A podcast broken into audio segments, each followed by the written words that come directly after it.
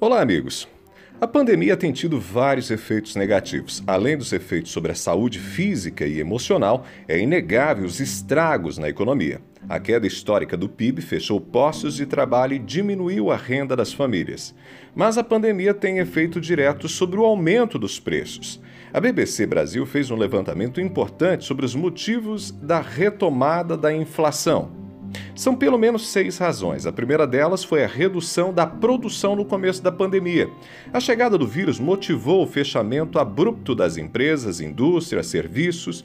Houve queda no consumo, mas o país também parou de produzir e não havia planejamento para a construção de um estoque ou mesmo para a retomada da produção. Sem produção, houve o consumo dos estoques e, quando a atividade começou a retomar, as empresas foram comprar, mas não havia produtos, ou seja, houve um desencontro entre o consumo e a produção. Além disso, assim que as pessoas puderam voltar às ruas, o ritmo de recuperação da economia surpreendeu o mercado. Ninguém havia se preparado para a retomada do consumo naquele volume.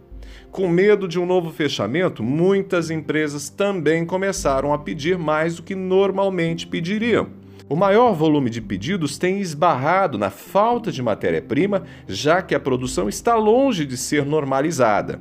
Por fim, enquanto a gente sofre os efeitos da pandemia por aqui, a China está embalada economicamente e quer comprar do mundo. E o Brasil vende muito para a China. E vale a pena vender para o mercado externo, né?